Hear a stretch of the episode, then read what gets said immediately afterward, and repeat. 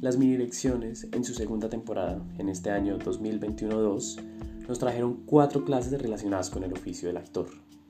Enfocándome en el contenido de estas mini lecciones, podría decir que tuvieron un tema en general, y fue la herencia y la importancia del arte en la cultura. Y pues desde nuestro punto hablando, el arte teatral.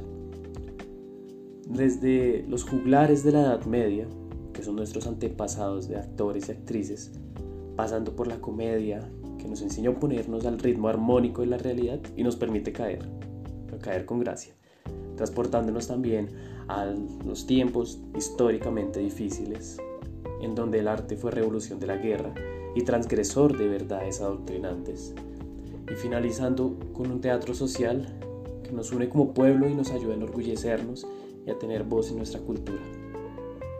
Este recorrido nos muestra que el arte siempre ha estado presente en el humano y que al igual que la naturaleza, este siempre cuenta con la forma y con el lugar en donde florecer. Siempre la encuentra. Y por eso es que para mí es un gesto aplaudible que el programa de arte dramático ofrezca estas mini lecciones.